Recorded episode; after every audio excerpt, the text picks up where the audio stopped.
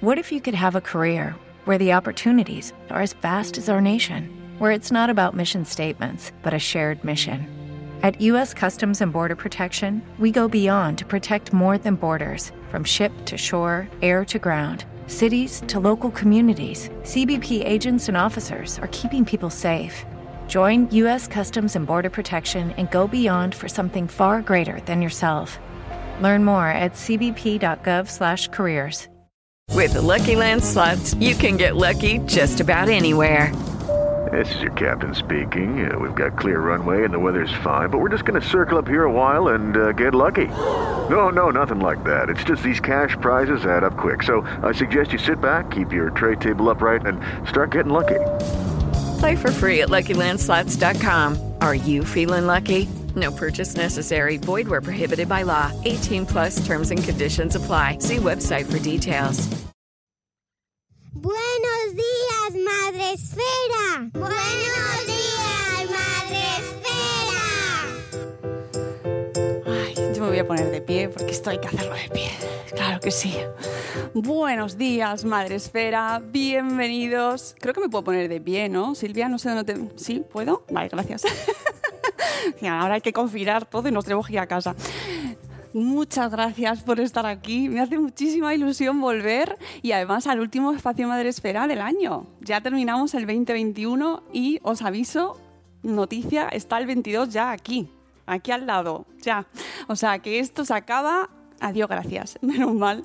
Hoy volvemos con un tema, bueno, pues es un tema que nos tenemos que mm, preparar Lo primero, dar las gracias al Espacio Fundación Telefónica, como siempre, por eh, abrirnos las puertas, por mm, darnos esta oportunidad de, de, crear este espacio familiar, este espacio dedicado a la infancia, a la educación, a la crianza, siempre con un espíritu muy positivo, pero con la intención de hablar de cosas muy serias, eh, como es el caso de hoy, muy importantes y con gente tan chachi como los que tenemos nuestros amigos de hoy que son maravillosos y es que estoy contentísima de tenerlos hoy conmigo, aparte de mi amigo Sune, que pues viene desde, las, desde Cataluña hasta aquí para, para eh, bueno, pues acompañarnos. Y sé que echáis de menos las canciones, pero bueno, Nunca se sabe cuándo podrán Claro, volver. Cuando se vayan las mascarillas, vuelven las canciones. Exactamente, sí, porque mascarilla, gafa, guion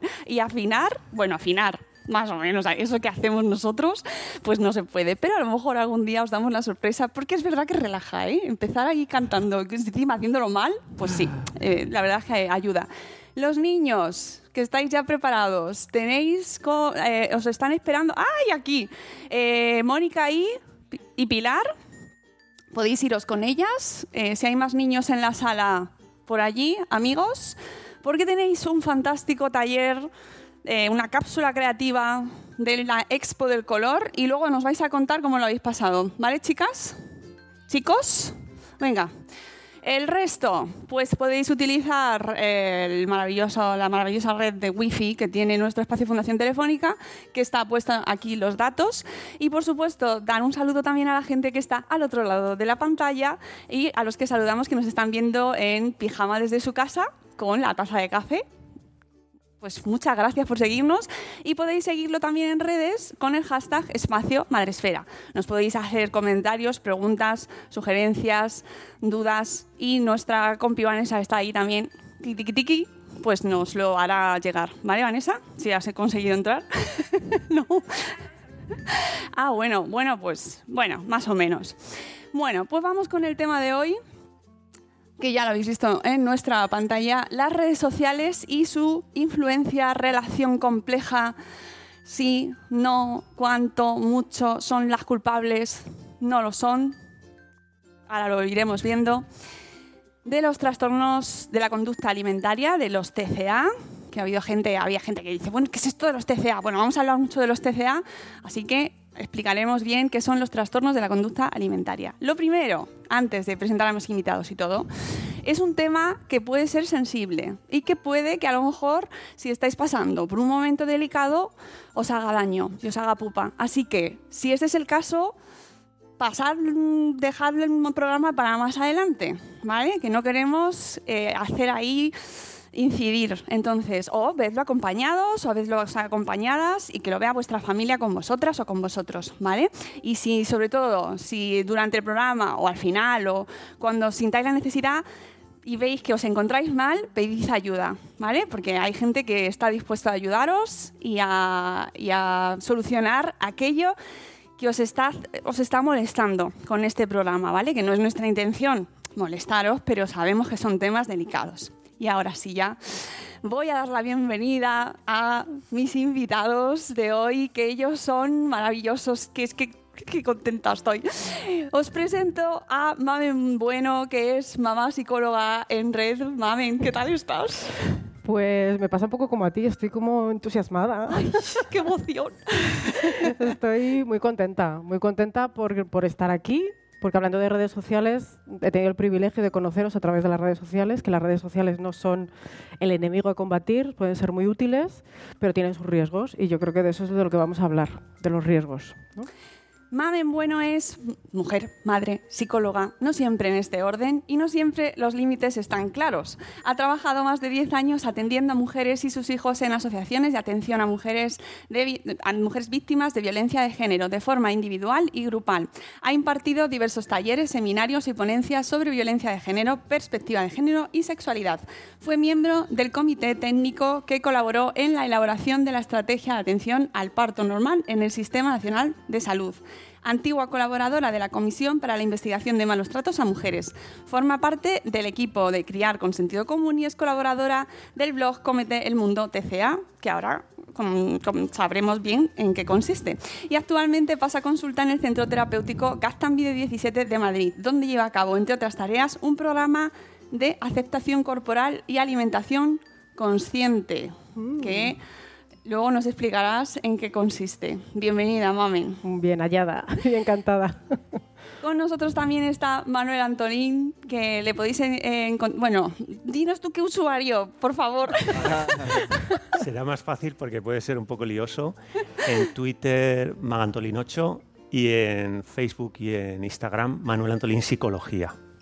Que siempre me equivoco con sus usuarios. Normal, normal, normal.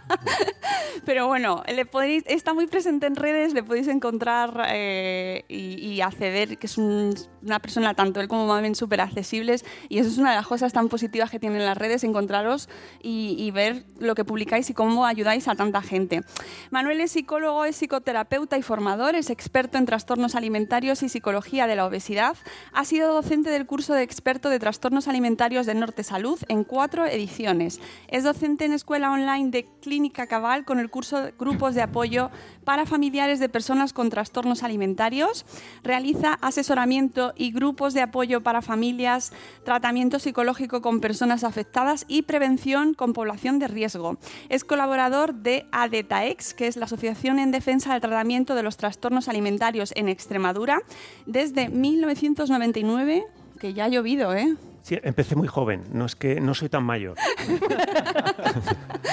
no, es que ya, esto, antes todo lo que sea 1900 ya suena a, Hay mucha gente que no había nacido. Hasta la actualidad. Es creador del proyecto Comete el Mundo, un proyecto online que ahora nos contará, un proyecto con, con base online, cuyo objetivo es reducir la incidencia de la tercera enfermedad crónica de la adolescencia y estuvo al frente del programa Cómete el Mundo de Radio Nacional de España, Radio 5, del 2016 al 2021 programazo, vamos, eh, y, y, vio eh, alucinante de los dos. Una pregunta que os voy a hacer a los dos nada más empezar. Em, ¿Estamos en un momento crítico en cuanto a los TCAs? ¿Contentas tú? yo? Pues estamos en un momento crítico en torno a los TCA en la medida en que la pandemia ha influido negativamente, ¿no? porque cada vez hay más personas, han subido, hay muchas personas que han debutado del trastorno alimentario durante la pandemia y lógicamente ha habido más dificultad de acceder a los tratamientos con los confinamientos y demás, la lista de espera se han ampliado, más casos. Eh, y en algunos casos más agravamiento de los síntomas. Y luego esa inmersión en las redes sociales que hemos tenido al estar más tiempo en casa, con menos cosas que hacer, pues también puede haber influido. Iremos desgranando de qué forma. Pues yo creo que lo primero que tenemos que hacer es eh, entender bien de qué eh, hablamos cuando nos referimos a los trastornos de la conducta alimentaria, porque sé que hay estereotipos, mm, imágenes que puedan haber que se hayan contribuido los medios de comunicación a extenderlos, pero queremos entender bien para que la gente que haya que estén al otro lado de la pantalla a lo mejor no lo sepan. ¿De qué hablamos cuando nos referimos a los TCA? A mí me gusta encuadrarlo más que como etiquetas, como un continuo. ¿vale? Digamos que en un lado estaría, si existe, alguien con una relación súper sana, que si existe no lo sé, y por otro lado estaría eh, pues alguien que ya está como muy hospitalizada, clínicamente muy grave, con alimentación nasogástrica y que a veces desencadena en muerte también, ¿no? O sea, son enfermedades mortales en algunos casos, ¿no? Entonces, en ese continuo, pues nos podemos colocar la mayoría de las personas. Unas estaremos más cerca de la parte de la relación sana y otros estaremos más cerca de la parte más patológica. Y teniendo en cuenta que también nos podemos mover, ¿no? O sea, Claro, no, según- no porque ahora a lo mejor tenga una buena relación con la comida, veremos ahora también cómo van influyendo las redes sociales y otros múltiples factores, podemos irnos al otro lado. Y luego dentro de ahí, pues en función de una serie de características, nos podemos encajar en unas etiquetas eh, más o menos arbitrarias que se han elegido para podernos, sobre todo, comunicar entre los profesionales, ¿no? Para saber un poco de qué estamos hablando cuando hablamos de anorexia, pues hacernos una, mm, hay una derivación, para entendernos un poco de qué podemos estar hablando, hacernos una idea, que luego cada persona que viene a consulta es única, ¿no? Entonces, como que las etiquetas nos ayudan a comunicarnos, pero que luego hay que ver también la idiosincrasia que ha llevado las circunstancias a esa persona, a esa etiqueta, por decirlo de una forma, ¿no? Lucky Land Casino asking people what's the weirdest place you've gotten lucky? Lucky? In line at the deli, I guess? Aha, in my dentist's office. More than once, actually. Do I have to say? Yes, you do. In the car before my kids' PTA meeting. Really? Yes. Excuse me, what's the weirdest place you've gotten lucky? I never win and tell. Well, there you have it. You can get lucky anywhere playing at LuckyLandSlots.com. Play for free right now. Are you feeling lucky? No purchase necessary. Void where prohibited by law. 18 plus. Terms and conditions apply. See website for details.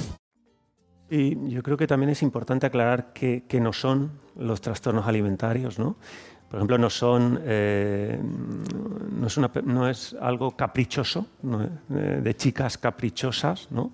No es una enfermedad, no es un trastorno de chicas, sino que también hay chicos que padecen el trastorno alimentario. La cada vez vemos más casos de, chicos, igual que vemos casos de niños y vemos ca- casos de mujeres adultas. No es culpa de los padres, ¿no? No es culpa de los padres, no es culpa de lo que han hecho mal los padres, porque los padres al final intentamos hacer las cosas lo mejor que sabemos y puede haber cosas que hagamos mm, sin querer que no ayuden, pero eso no significa que vaya a desarrollar un, un trastorno. Y tampoco son enfermedades o trastornos que duren para siempre. O sea, sí que es cierto que habrá personas que superen completamente el trastorno y estamos hablando de hay estudios que hablan de, de entre el 50 hasta el 80% de personas que superan completamente el trastorno alimentario sin secuelas, ¿no? Y luego hay otros casos donde mejoran, pero mantienen cierta sintomatología, o incluso hay personas que pueden estar pues, 20, 30 años con el trastorno, ¿no? Como decía Mamen, incluso pudiendo fallecer dependiendo del grado. Con lo cual, eso es lo que no es. Lo que es, como decía Mamen, es un trastorno de, de salud mental. Por lo tanto, nadie busca estar enfermo. Y tiene una repercusión en la relación con la comida, en la relación con el ejercicio y en la relación con el cuerpo. Por lo tanto, el problema no está en la comida, el problema está eh, en una serie de factores, como ha explicado Mamen, que son los que hacen que, que se genere el trastorno alimentario. Puede haber situaciones de rasgos de personalidad, pues una persona perfeccionista, cuando hace una dieta, ¿cómo hace la dieta? ¿Cómo la hace? Hasta, vamos. Perfecta, Hasta- hasta los- perfecta, no se salta nada. Eh, entonces, eh, dependiendo de rasgos de personalidad, perfeccionismo, rigidez, exigencia, si ha habido situaciones de abuso, Abuso sexual, eh, maltrato, de bullying, mucho mm. maltrato, bullying, o sea, hay muchas cosas que pueden generar que alguien pueda desarrollar un trastorno de salud mental donde se ve afectada la relación con la comida, con la, con la actividad física, con el cuerpo. Eh, todos tenemos en la cabeza ciertos, ciertas etiquetas, ciertos nombres, pues como por ejemplo anorexia o bulimia, que quizás sean las más conocidas, pero ¿qué, ¿cuántos tipos de trastorno de, TC de TCAs hay? Bueno, también es de- dentro de ese continuo eh, que he dicho antes, eh, hay etiquetas que ya están como preestablecidas, ¿no? Como que se ha dado que hay una serie de síntomas comunes, ¿no? Estaría la, bulimia, la anorexia, eh, los trastornos por atracón también. Y eh, hay gente que también, hay- ahora hay una polémica si la obesidad también se considera un trastorno de la conducta alimentaria, si no. Eh, y luego están los trastornos de la conducta alimentaria no especificados, que serían todo ese continuo, que depende de donde nos encontremos, pues tendremos una- un poquito de aquí, un poquito de allá, pues eh, purga, eh, compensación a través del ejercicio, compensación haciendo restricción, atracón, bueno, pues hay una amplia variada- variedad, ¿no? que al final esos trastornos de la conducta alimentaria no especificados suelen ser los más comunes también, ¿no? O sea, una, una relación no sana, no solo con la comida, sino con nuestro cuerpo. Y yo añadiría también con las relaciones, porque al final, eh, si tú estás, quieres hacerlo todo perfecto y tus amigos o tus amigas van a quedar a comer una pizza, si la pizza no está considerada dentro de tu alimento mm, seguro, vas a ir restrin- restringiendo tus salidas sociales también. Con lo cual, al final, se relaciona todas las todo lo- todos los aspectos de tu vida. Restringes alimentos, restringes eh, actividades, restringes relaciones y al final también es como una forma mm, de, de- de encasillarte también mucho ¿no? en, en ese, en esa etiqueta. Y luego hay otro trastorno que yo quería eh, añadir a lo que ha dicho Mamen, que es el trastorno de restricción, evitación de alimentos, que se da sobre todo en niños. Entonces, a lo mejor eh, nos interesa en este espacio Madrefera, ¿no? No, pero es muy Sí. interesante también. Claro, entonces son niños eh, mal comedores, son niños que parece que tienen un desinterés a comer, parece que no tienen hambre nunca, ¿no? que hay que obligarles a comer, o que mm, no les gusta cuando comen el sabor, el olor, las texturas de los alimentos, ¿no? Y eso es un trastorno que también se ve mucho, sobre todo en salud. en De hecho, salud tenemos, pública. tenemos un podcast que llevamos mil y pico podcast, amigos. Claro, tenemos claro. podcast de casi De todo. todo, de todo.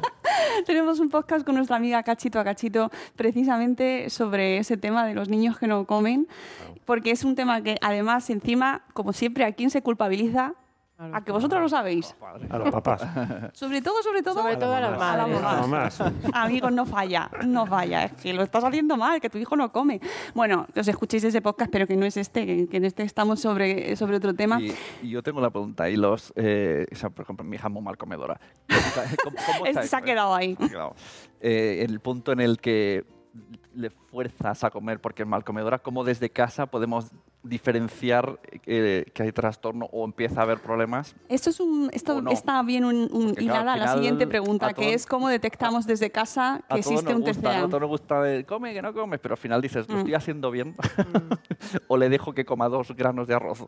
No, sobre todo eh, se nota en que hay una, una repercusión en la salud física de la persona. ¿Por qué? Porque no cumple con una serie de requerimientos calóricos y nutricionales mínimos para poder desarrollar la vida diaria. Entonces, ¿en qué lo notamos?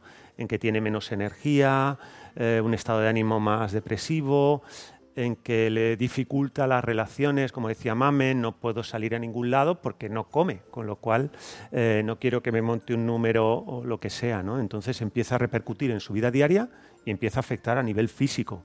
Por lo tanto, hay que acudir a pediatría para tratar de identificar el problema y, y luego a salud mental infanto-juvenil para poder abordarlo. Puede haber gente, en este caso niños, que sean de comer poco, Claro. pero mm, Es diferente, es diferente. Puede haber Claro, es niños que sean complicado, de ¿eh? Desde de casa co- te quieres siempre ese miedo de... ¿qué Hay niños de comer poco y hay niños de comer mucho. Eso no es un problema. Eh, o sea, eso tiene que ver con el apetito, ¿no? Claro, sí, con la necesidad.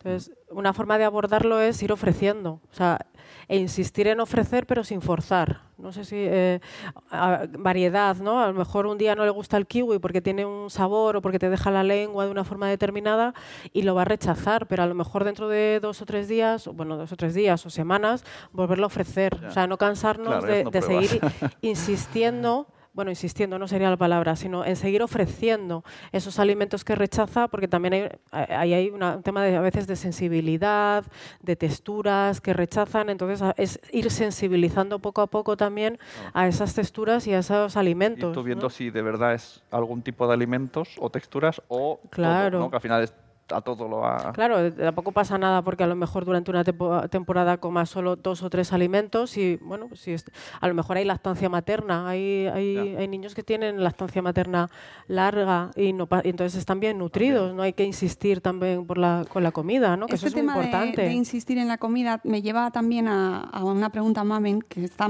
con lo que comentábamos al principio del programa de aceptación corporal y alimentación consciente que, que tú llevas a cabo.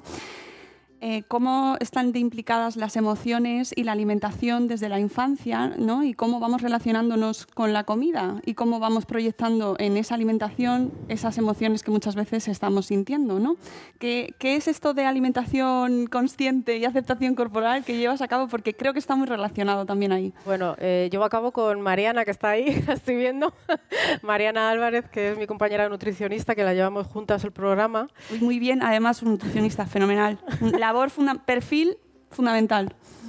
Bueno, y ahí lo que pretendemos es como volver a reconectar con nuestras propias necesidades físicas y emocionales, ¿no? Que parece que ahora que solo la alimentación tienes que comer solo cuando tienes hambre, eh, solo con tus necesidades físicas y bueno, la- eh, como estamos viendo en España además es un, es un, es un país donde todo se celebra, todo se comparte, hasta los eh, velatorios hay comida, ¿no? También, es verdad, o sea, vas y siempre tiene ahí como que todo con la comida entra mejor, lo bueno y lo malo. ¿no? O sea, todo gira alrededor de la comida. Vas a celebrar, eh, o comida o bebida también, ojo, alcohólica. Bueno, es que ese es otro tema. ¿Vale? Entonces, que también la, la- la- comida cumple una función emocional. Entonces, ahora es como que todo lo emocional, no, caca, no, no. A ver, eh, comer es más que nutrirnos también, es relación. Entonces, es volver a reconectar. Y Mariana y yo hablamos también de- de alimentación con sabiduría, porque al final la alimentación a veces también hay que saber elegir. No me gusta la pizza o no es dentro de mis alimentos favoritos, pero, jolín, me apetece quedar con esta gente, no pasa nada porque un día me como una pizza. De ahí, bueno, mi sabiduría interna y externa también me va a decir, bueno, pues no pasa nada por comer pizza un día, si además voy a tener una serie de beneficios sociales, emocionales y relacionales impresionantes, ¿no? Entonces es como empezar también a quitar culpa, a quitar listas de alimentos prohibidos, eh, permitidos. Bueno, es que es trabajar, es de construir mucho, ¿no? Que Es de hay. construir un montón porque hemos crecido y nos hemos educado en eh, listas, en esto es bueno, esto es malo, que bueno, hay cosas que sí, hay cosas que no, pero que lo tenemos integradísimo y nos, nos castigamos. En relaciones familiares a través de la comida, ¿no? Esto Uy, estábamos uy, uy. hablando, ¿no? No tienes postre hasta que no te lo comas todo, ¿no? O estos chantajes, ¿no? Venga, come un poquito más y te dejo la play. O, bueno, pues... eh, eh, Hay mucho final- meollo, hay mucho meollo en la nutrición. Y da mucho para- negocio. y- uh, abierto ahí. Pero no nos vamos a centrar solo en eso porque tenemos que entrar directamente en el tema de las redes sociales. Venimos de este momento complicado con nuestra alimentación, ¿vale? Relación alimentación y yo, mm, complicado. Y entonces llegamos con una edad cada vez antes a las redes sociales. Ya sabemos que los niños no deben tener redes sociales y que tienen sus eh, edades, pero aún así, incluso a las edades permitidas, 13, 14 años, según las redes, llegan a las redes sociales. ¿Y qué se encuentra? Porque estamos escuchando en, los últimos, en las últimas semanas y en los últimos meses, venimos de ese contexto, como nos hemos enterado que eh, Facebook, por ejemplo, desde sus papeles internos y tal, ellos sabían que Instagram era negativo. Eh, tenía un efecto negativo para la imagen de las niñas, de su propia imagen, de las usuarias más pequeñitas. Y ellos lo sabían, eran conscientes, pero oye, es un business, es business, hay que seguir, ¿no? ¿Estáis de acuerdo en que eh, las redes sociales influyen de una manera negativa como Instagram tenía ahí? Esto influye mal, esto para mal. Yo si me dejáis, me gustaría hacer como algo como muy visual para entender el impacto de las redes sociales. Por supuesto, ¿no? mami. Improvisado total. A ver, imaginamos aquí dos personas, ¿vale? Cada una con sus circunstancias. Y dentro de cada eh, tacita de cada persona, cada una tiene, viene de serie a este mundo con algo bueno, con un temperamento, ¿no? Como decía antes Manuel, perfeccionismo. Hay una parte que te es temperamental, puede ser heredada, biológica, genética, bueno, pero venimos así, ¿vale? Y luego, eh, pues dentro de cada uno, pues hay historias familiares. With Lucky Land slots, you can get lucky just about anywhere. Dearly beloved, we are gathered here today to. Has anyone seen the bride and groom? Sorry, sorry, we're here. We were getting lucky in the limo and we lost track of time. No, Lucky Land Casino, with cash prizes that add up quicker than a guest registry. In that case, I pronounce you lucky. Play for free at LuckyLandSlots.com. Daily bonuses are waiting. No purchase necessary. Void where prohibited by law. 18 plus. Terms and conditions apply. See website for details. Lucky Land Casino asking people what's the weirdest place you've gotten lucky? Lucky? In line at the deli, I guess? Aha, in my dentist's office. More than once, actually. Do I have to say? Yes, you do. In the car before my kids' PTA meeting. Really? Yes. Excuse me, what's the weirdest place you've gotten lucky? I never win and tell. Well, there you have it. You can get lucky anywhere playing at LuckyLandSlots.com. Play for free right now. Are you feeling lucky? No purchase necessary. Void where prohibited by law. 18 plus. Terms and conditions apply. See website for details. Echando agua en la taza, porque, no, si no, verdad. no- porque también salen podcast. Es de- bueno, para para los que no me veáis, ¿Cómo se hay- nota que Sune es productor de podcast? Bueno, eh, hay dos tacitas. Una tiene un poquito, me lo voy a decir, un poquito de agua ya, porque es de serie, otra no.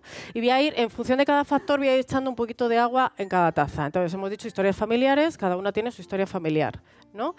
Eh, hay un entorno más o menos obesogénico, gordofóbico, en el que la delgadez se ve como éxito, la delgadez se ve como eh, bueno, pues, eh, más saludable, hay también como influencers más o menos responsables, ¿no? Que van diciendo eslóganes, ¿no? De la comida X es más sana. Hay factor, hay comunidades, ¿no? Que se puede fomentar más o menos, eh, bueno, hay comunidades que fomentan la anorexia y la bulimia, ¿no? Eh, entonces, cada una de las personas lo va recibiendo de una manera determinada. Y luego también hay factores relacionales también que nos van diciendo, sigue ah, colegas y niños que están diciendo, pues sí, yo sigo a este, yo sigo al otro, que tienen imágenes mm, más... Y vemos que una ya rebosa. Ese rebosar sería el gatillar de un trastorno de la conducta alimentaria. De todos estos factores, ¿cuál podríamos decir? No hay un influencer decir, tú tienes la culpa, tú eres el... No, no tiene la culpa nadie, pero todos lo tenemos. Entonces, pero sí todos somos responsables de alguna manera. Tenemos que tener la responsabilidad de que gota a gota podemos hacer rebosar algo, un trastorno de la conducta alimentaria. Y eso son las redes sociales no es un único factor, no es un único influencer nutricionista que aboga por la dieta no sé qué tipo, ¿no? Pero sí, poco a poco, todos somos un poco responsables. Y entonces tenemos, desde esa responsabilidad, cuidar el mensaje, cómo lo decimos y a quién va dirigido. Además, de las redes sociales, en el entorno, ¿no? En el Porque entorno, tú estás en claro. una comida familiar y escuchar, ¡ay, qué guapa estás! Claro. Has adelgazado, siempre viene relacionado. Y, si- y eso los niños están ahí escuchando. Claro, entonces todos esos fa- factores, pues luego aparte, pues hay, hay, hay personas, o hay una de estas tacitas, pues tiene una red social física eh, protectora, hace otro tipo de actividades, y es lo que ha pasado un poco con la pandemia, que hemos visto limitado todas esas fuentes de satisfacción. Y además los adolescentes han sido, yo creo, de, los colectivos más maltratados con esto de la pandemia. No se les ha tenido en cuenta, no podían salir, fueron los últimos en poder salir del confinamiento. ¿Vale? Entonces, eh, todos esos factores han hecho como un- una tormenta perfecta que ha desencadenado en muchos, gotita a gotita, un trastorno de la conducta alimentaria. En la pandemia había como dos extremos, bueno, Mm. tres. Los que se mantenían, los que se dejaban llevar y, bueno, como por ansiedad, ¿no? Y los de, ostras, cuando salga, mm, no, me puede, no puedo tener una diferencia con mi cuerpo y entonces venga a machacarme, a machacarme, a machacarme. Claro. Entonces, ahí, bueno, pues eh, se han dado una serie de factores que ¿cuál ha sido el, el culpable? Pues todos y ninguno. ¿No? Porque ha sido como gotita a gotita en función de todos esos factores, pues unos han hecho rebosar y otros no, y otros están al borde del rebose, otros han rebosado pero afortunadamente han podido vaciarse por terapia, eh, volver a viajar, volver a ver a los amigos, o sea, pero todo eso son las redes sociales también, ¿no? ¿Qué, Claro. qué hace? El hecho de que se polarice a veces y que se diga, no, bueno, es que las redes son malísimas, hace que no veamos todo el resto de factores que también importan. Claro. ¿no? Pero no podemos negar que las redes tienen mucho peso. ¿Qué factores de las redes son los que más pesan eh, de manera negativa? Luego hablaremos de las cosas positivas, sobre todo con Comete el Mundo, pero ¿qué afecta de manera negativa? ¿Por qué? ¿Por qué que una niña de 13, 14 años eh, entre en Instagram o en TikTok puede suponer un problema para su autoestima o su imagen corporal o su imagen de sí misma? Pues por ejemplo, el ver, eh, consumir imágenes corporales continuamente, sobre todo de eh, cuerpos eh, con un patrón similar, ¿no? lo que llamamos el único cuerpo, el único cuerpo que se ve a veces en las redes, igual que en los medios, igual Claro. que en el telediario, que solo ves eh, mujeres muy delgadas anunciando el tiempo, ¿no? Y dices, ¿aquí qué pasa? ¿Por qué todas son iguales? Pues eh, si una persona está consumiendo imágenes visuales eh, corporales o de cara continuamente, tenemos una tendencia a la, a la comparación social. ¿no? Entonces, por un lado, el ver imágenes visuales, por otro lado, el seguir a cuentas de alimentación, de ejercicio físico, que tienen una tendencia a ir dirigido a perder peso, adelgazar, colocarnos en el único cuerpo. ¿no? Por otro lado, como decía Mamen, las personas influyentes que, que tienen muchos seguidores y que comparten su estilo de vida y te dicen lo que comen, a mí qué me importa, eh, vale, lo que comen, el ejercicio que Me hacen. estáis preguntando mucho que cómo. Eso es lo que te Claro, me estáis estás preguntando mucho por que cómo, pues voy a decir lo que como. A mí si a mí eso no me gusta. Bueno, el caso es que si tú estás muy vinculado a esa persona, y a veces la- las personas influyentes son como los padres y las madres de nuestros hijos, ¿no? Porque son las personas a las que más sigues, a los que más Eso- caso eso haces. está- está Eso- doliendo eso ahora mismo. Ay, pero, pero es verdad, porque mm, tú empiezas a hacer lo que hace esa persona. con Ya, cual- pero luego los- esos influencers dicen, yo no soy el padre y la madre de esos chicos. Uy, uy, ¿te acuerdas que una vez Uy, lo uy, escuchamos? uy, de uy, uy, uy, uy. responsabilidad, de responsabilidad. Ay, amigo. Pero ahí hay gran Una vez le responsabilidad. pasó un audio a Mónica de eso, era un podcast de dos influencers y entre ellos decían, claro, es que luego encima nos piden responsabilidad y nosotros hacemos contenido. Que les eduquen los padres, que para eso están. Pero les influyen. Eso es una influencia, queramos o no, es Hombre, una claro. influencia. O sea, tus hijos no, no van a querer comer lo, lo que vosotros les ponéis, sino que van a querer comer lo que come la persona que siga Mira, habitualmente. Lo que come Aitana, por tanto, ejemplo. son cosas que, que influyen, ¿no? Y luego, hablando de, de la comparación, yo creo que tenemos una tendencia a compararnos, ¿no? Tenemos una cierta tendencia que es automática a la comparación social, ¿no? Entonces, eh, a mí me gustaría contar una historia que, que habla de esto, de esta comparación social y cómo, cómo nos influye. ¿no? Y es la historia de, de una escaladora, y yo voy a pedir a, a- a los compañeros que están ahí, los técnicos, que, que pongan... Ah, mira, qué, que qué son- maravilla. es Antes de pedirlo, ya lo han puesto ahí. Bueno, pues quería contar la historia de, de- de- de una escaladora que, bueno, esto lo leí, esta historia la leí en un blog de una psicóloga que se llama Marina Díaz, el blog se llama Psicosupervivencia, y me llamó mucho la atención eh, este, este post y desde que lo escuché lo suelo comentar mucho. Bueno, pues es, eh, eh, la situación es que ella con su pareja, a ella le gusta mucho escalar, estaban en una isla griega y estaban, bueno, pues escalando. Y de repente llega una pareja de eh, escaladores, llega una pareja eh, americana y ella, una chica rubia, con ojos azules, eh, delgada, eh, musculosa, eh, empieza a escalar. Que es ella, ¿no? Como veis, Pues escala muy bien, ¿no? escala muy bien. ¿Qué es lo que hizo? Pues subir por una vía muy complicada de una manera muy sencilla. Y claro, cuando bajó, pues esta psicóloga de la que os hablo dijo, la, la felicitó. Oye, qué maravilla, qué bien escalas, me ha encantado verte escalar. ¿no? Y eso quedó ahí.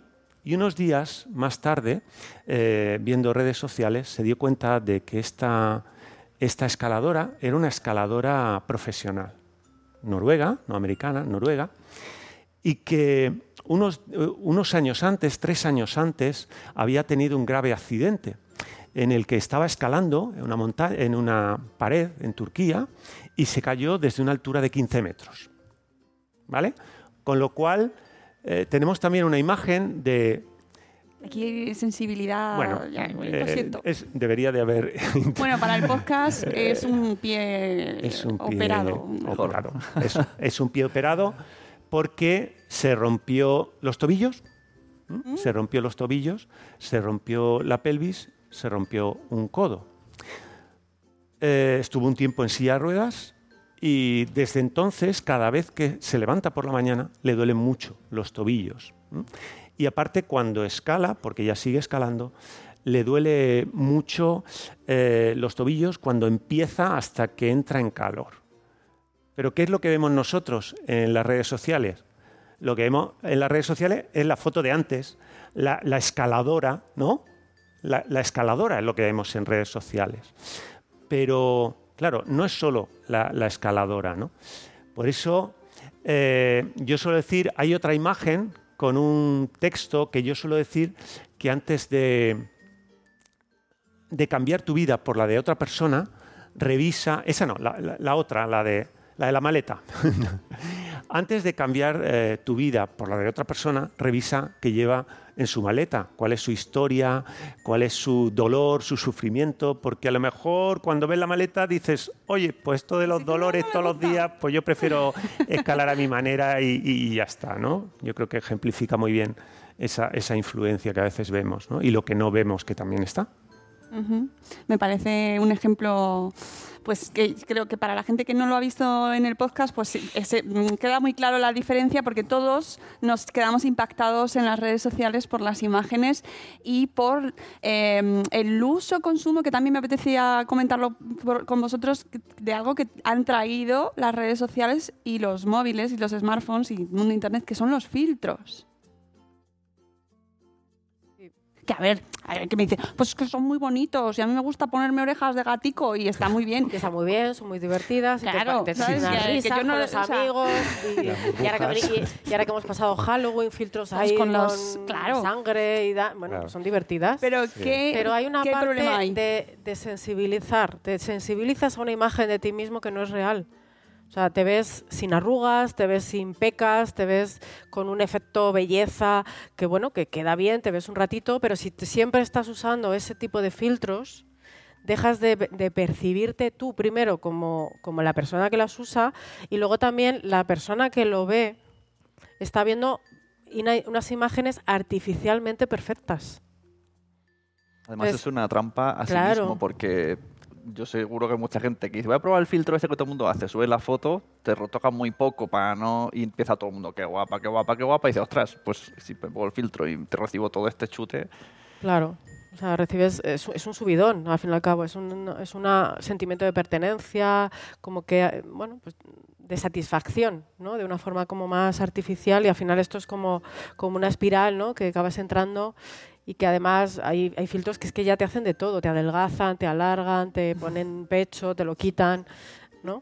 Si hay un filtro muy gracioso que te pone los labios así, mm, También, sí. te opera, te lo saca Claro. los pómulos, los ojos te los hace más grandes, ¿no? Y eso día tras día tras día, cómo afecta a, a adolescentes, preadolescentes que están ahí, mm, triqui triqui. Pues yo creo que eh, afecta, afecta mucho. ¿Por qué? Porque, como decía Mamen, si tú retocas tus imágenes a través de filtros o cualquier aplicación de retoque fotográfico, eh, para parecerte a ese único cuerpo que parece que tenemos que tener todos, cuando lo que tenemos es diversidad corporal y aceptar esa diversidad, pues lo que ocurre es que la persona que soy, cuando me miro al espejo y la persona que proyecto y que saco una imagen en redes sociales no tiene nada que ver. Por lo tanto, ¿cómo me siento yo cuando me veo en el espejo? pues me siento fatal, ¿no? porque hay mucha discrepancia entre la persona que soy y la persona que me gustaría ser. Y eso lleva a que haya personas incluso que, que eh, vayan con esa imagen retocada en redes sociales a un centro de cirugía para poder operarse y parecerse a ese ideal. Con lo cual, yo creo que es una barbaridad que alguien llegue a operar a un chaval, un adolescente, eh, por, con una imagen retocada de, de Sí una mismo. red social. Eso me parece algo, algo terrible y muy peligroso. Entonces, yo suelo decir que, que el cuerpo está en continuo cambio. El cuerpo cambia cada día. Incluso vosotros que estáis aquí en el programa desde hace un montón de años, pues si veis fotos antiguas vuestras, diréis, oye, pues hemos cambiado, no mucho, pero... Somos más mayores. Habéis mejorado. No habéis mucho, habéis mejorado. mejorado. Bueno, pero hemos cambiado, ¿no? Hemos cambiado y eso es lo normal. En la, en la pubertad, en la preadolescencia, en la adolescencia los cambios son mucho más abruptos, ¿no? Porque tienen que pasar de niño a hombre y de, y de niña a mujer, los granos, pecho, lo- todo, ¿no? La voz. La voz. Eh, entonces, pero a medida que van creciendo también siguen cambiando. Por lo tanto, tratar de tener una foto fija tuya del cuerpo sin darte cuenta de que mi cuerpo está en continuo cambio, yo había traído otra imagen que era esa para ver ese cambio, ese proceso de esa, ese bebé y esa anciana que yo creo que identifica muy bien ese proceso. Podéis hacer ese trabajo en casa de, con un familiar vuestro, con vosotros, ver una foto de bebé y una foto de, de anciano eh, y ver toda esa evolución. Por lo tanto, lo interesante no es tanto tener un cuerpo perfecto o tener un cuerpo ideal y una foto fija de mi cuerpo, sino aceptar mi cuerpo mm, teniendo en cuenta todos esos cambios que va a ir atravesando a lo largo de su vida. Tener una actitud positiva, comprensiva, cariñosa con tu cuerpo, de cuidado, de tratarlo bien sin obsesionarte y que es lo que hacen Mamen y, y Mariana ¿no? en su grupo, ¿no? por ejemplo. Bueno, y en vuestro proyecto en Comete el Mundo llevas cuántos años eh, ayudando a Empe- gente. Empezamos en el 2016. En el 2016, un proyecto online. Ujú. ¿Cómo nace? Cuéntanos cu- qué, qué- qué consiste Comete el Mundo. Pues eh, yo trabajo mucho, con, trabajo mucho con familias de personas con trastornos alimentarios y a veces me pedían una recomendación de un blog. Y Es que los blogs son lo mejor del mundo, ¿eh? Así, así que Fíjate, queda entre, fíjate. Sí, sí, entre sí, sí. Y claro, yo decía, ¿y, y qué blog le, le doy? Pues no, no, conozco, no conozco ningún blog. El mío, ¿no? Eh, claro, claro. Pero no, todavía no conocía, ¿no? El caso es que un blog específico de trastornos alimentarios. Y digo, bueno, pues quizás sería bueno crearlo. Pero claro, desde que lo piensas hasta que lo haces pasa un tiempo porque dices, madre mía, un blog, qué duro, qué difícil, ¿no? Y unos años más tarde, pues ya me lancé a crear el, el blog, que se llama cometelmundotca.es. Es un blog que, tiene como objetivo reducir la incidencia de los trastornos alimentarios y mejorar la prevención, el afrontamiento y el tratamiento. Entonces hay información tanto para profesionales de salud mental como para profesionales de la educación, para familiares y para personas afectadas. Publicamos artículos, Mame, Mariana, yo mismo, mucha más gente. Eh, a ver si publicáis algo vosotros, ¿no? Ahí de Madresfera, ahí. sería cómo me dejéis? Yo pichando aquí en plena entrevista. Pero hay mucha- muchas personas que participan en el proyecto, es un proyecto colaborativo y llevamos a cabo acciones para tratar de cambiar un poco el mundo y poder hacerlo un poco más sano, más libre y, y- y más feliz. Y además lo hacéis en Internet, donde desde hace muchos años eh, existen muchos blogs, que los blogs son maravillosos, pero a veces se usan, bueno, pues con otros propósitos no tan positivos. Y es, han existido, ahora hay menos porque se han mudado a las redes, pero antes estaban en muchos blogs eh, donde se creaban comunidades, pues muy, eh, bueno, las famosas comunidades Ana y Mía, ¿no? De eh, gente, normalmente chicas y mujeres eh, Claro, ¿y fomentando. ¿Cómo, cómo compites con Google la información buena de las malas? Aquí gana el SEO. Claro, ¿no? Que por eso digo que la importancia de Comete el Mundo, que es que como un troyano, ¿no? Te metes sí. ahí para destruir el sistema, porque la realidad es que eh, los blogs han sido muy numerosos. Hubo una guerra, ahora hay, ahora hay menos, pero hubo años que es que además no, se, se cerraba uno y se volvía a abrir otro.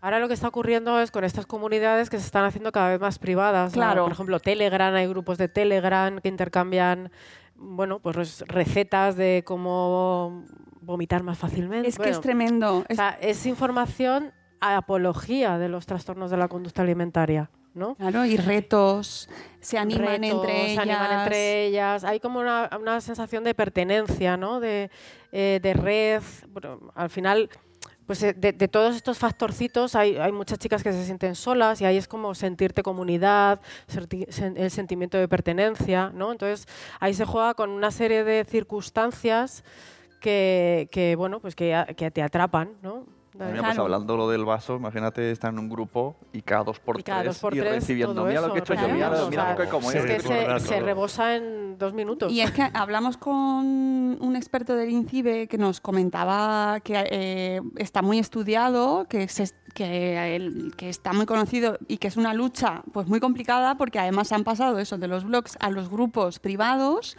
y que hay retos loquísimos que ponen en peligro la salud, pero de una manera brutal, de eh, a lo mejor reducir X kilos en un mes, hay que hacer eh, pues, retos para pasar pruebas, no se gamifica. ¿No? Se cogen recursos de internet y se meten en este tipo de comunidades de manera pues que la gente está muy implicada, como muy pasional, lo viven de una manera muy pasional y lo que a mí sí que me gustaría llamar la atención a las familias que nos escuchan es cómo detectamos que nuestras hijas, nuestros hijos están entrando en esas esferas, que sé que es gradual, pero ¿cómo? ¿Cómo nos metemos ahí nosotros? It is Ryan here, and I have a question for you. What do you do when you win? Like, are you a fist pumper? A woohooer, a hand clapper, a high fiver. I kind of like the high five, but if you want to hone in on those winning moves, check out Chumba Casino. At chumbacasino.com, choose from hundreds of social casino style games for your chance to redeem serious cash prizes. There are new game releases weekly, plus free daily bonuses. So don't wait. Start having the most fun ever at chumbacasino.com. No purchase necessary. VGW Group. Void were prohibited by law. See terms and conditions. 18 plus. Pues la verdad que da miedo. Claro, claro que da miedo. Es- es, eh, sobre todo es fomentar comunicación, comunicación y comunicación. O sea, si tú estás viendo bajo o, que hay un bajo rendimiento escolar o que hay ya no solo alimentario, es que como hemos dicho es, es eh, a todos los niveles. Y luego hay una cosa que no hay que mm, hay que llamar también el punto de atención es que hay una de- la desnutrición severa a la que se van sometiendo poco a poco tiene efectos cognitivos también. Entonces, eh, el, cerebro deja de funcionar, o sea, hay menor, atención, eh, luego también, bueno, porque que se, eh, se dan, desencadenan procesos cognitivos que también hacen como que se vuelva la gente como más, mm, como diría, más desconfiada de, de lo que te dicen tus padres, con lo cual al final entras en una espiral muy difícil de salir de ahí. Entonces es estar muy pendientes, mm, comunicación con los hijos, de qué están haciendo, eh, que te enseñen a quién siguen, ¿no? Parece como, nada, yo paso de las redes sociales, algo que a mí no me interesa. Aunque no te interese, hay que estar ahí, ¿no? A veces yo siempre digo a, a algunas pacientes, ¿no? Da igual, aunque no entres, hazte, ante- hazte Instagram y sigue a tu hija. O a tu hijo, ¿no? Que lo sepa, que a quién sigue, que no sigue, ¿no? Qué tipo de el- información. El, mundillo fitness heart, lo pondré así para... Entra y... Porque, claro, porque ya no es te estoy recomendando vomitar, te estoy recomendando hacer deporte, pero ¿hasta qué punto Claro, ves- uy, eso es un claro, es como súper deporte Sí. Y, y comer arroz, como, o sea, es como una línea que mm, es muy confusa de que no sabes que es insaludable, porque yo me encuentro bien, estoy cachas, pero en realidad estás Yo creo que comiendo... para, para mí eh, un punto, como algo que me chirría en este tipo de cuentas es para qué es hacer el ejercicio, es el objetivo, ¿no? Si es pa- para bienestar, para sentirte bien, para Claro. estar ágil, para estar funcional, para tener fuerza, para poder coger la- las cosas de la compra. Yo no voy a hacer una maratón. No, tampoco. no busquéis que no lo va a hacer. No, no os asustéis.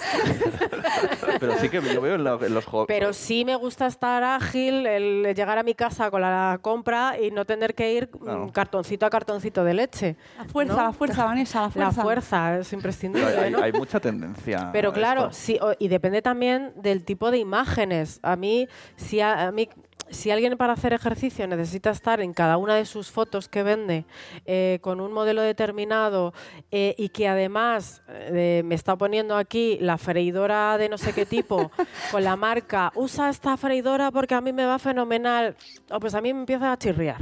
¿no? Esas cosas. O sea, O el bote.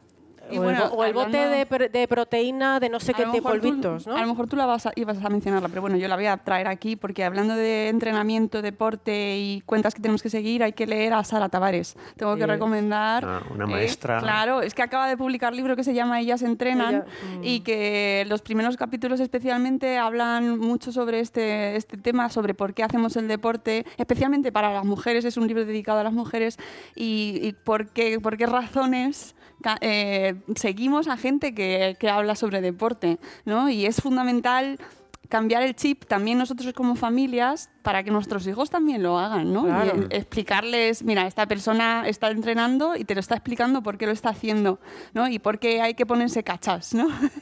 ¿Qué significa ponerse cachas y por qué?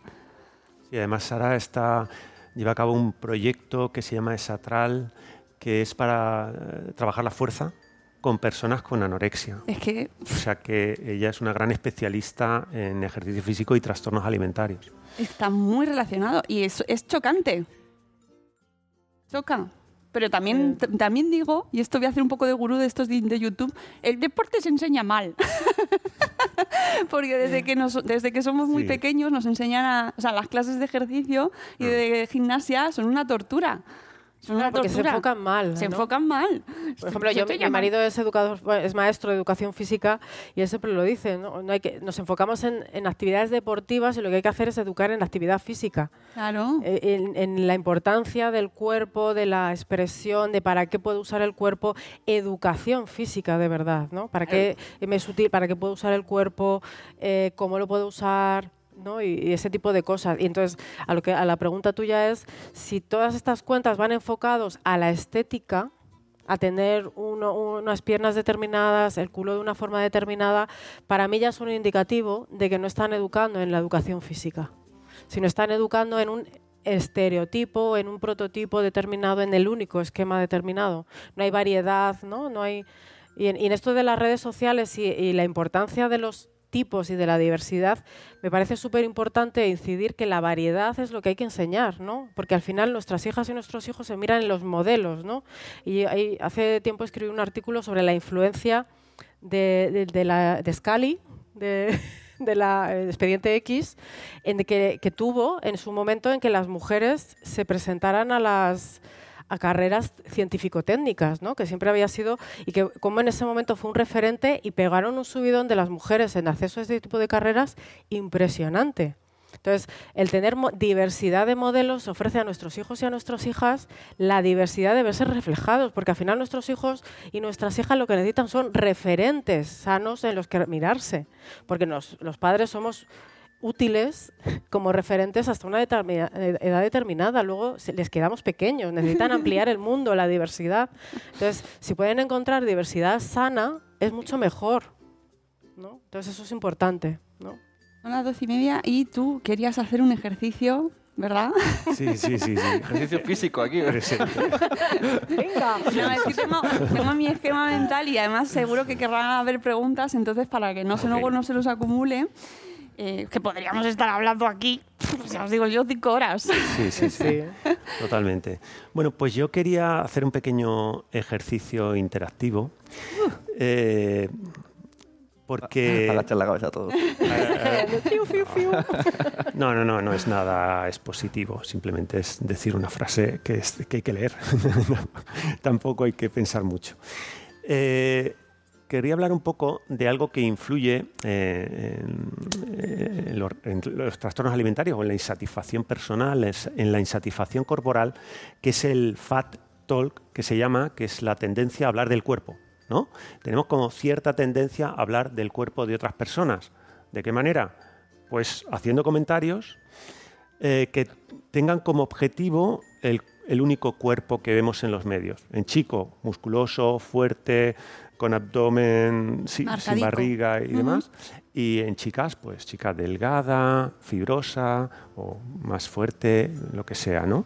Con lo cual, eh, yo voy a hacer, me gustaría que hiciéramos un ejercicio donde yo voy a repartir unas frases, son solo cuatro frases, no sé muy bien cómo hacerlo, porque mm, como no tengo mascarilla, no sé si me puedo acercar a- al público sin hablar, o sea, no hablaría, simplemente me acercaría, mm, mm, no expulso nada. Claro, si queréis voluntarios, azul, no respiro. Mira, tenemos, bueno, tenemos voluntarios aquí en primera fila, vamos.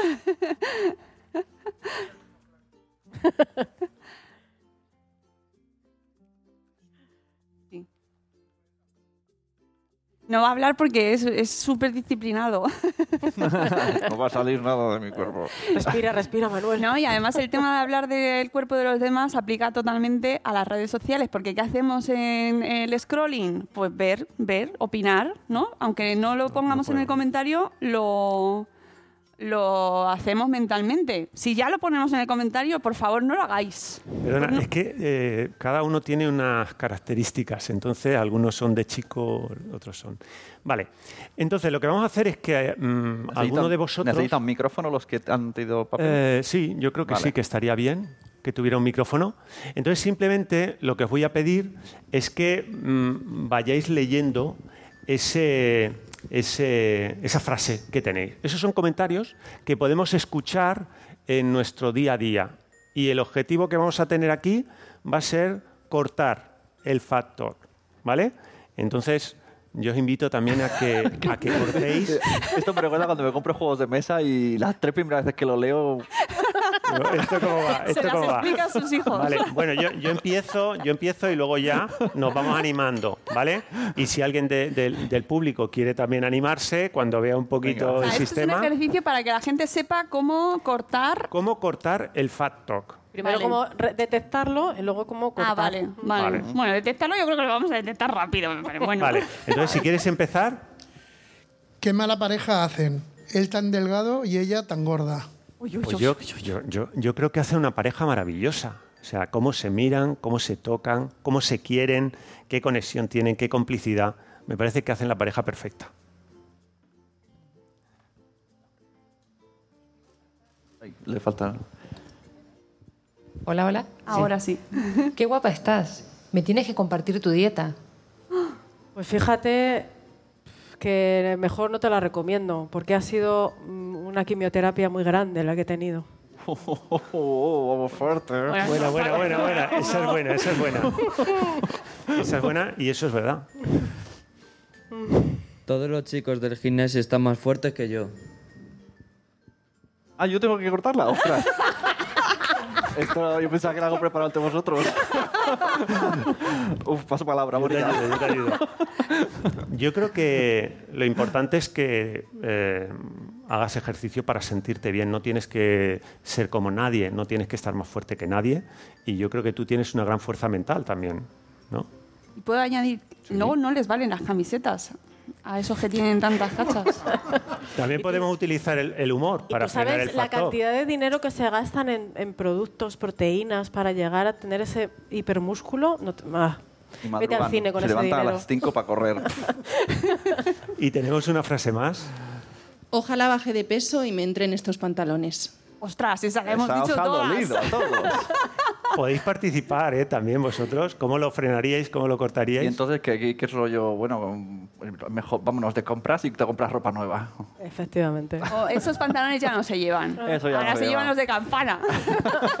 Viste tu cuerpo y no intentes complacer a tu talla. Es verdad, aquí cuánta gente, me pasó el otro día, con mi- en, en carnaval encontré mis pantalones de boda, y no me iban. Y le dije a Noé, los voy a tirar porque es, es tontería. O sea, Tíralos, no, no va a pasar. Ostras, pero, Muy bien, Sune, tíralos. Fenomenal, ¿no? Qué bien. pero lo reciclaste. Sí, están, están parados, no, están bien, están bien. ¿Alguien los quiere?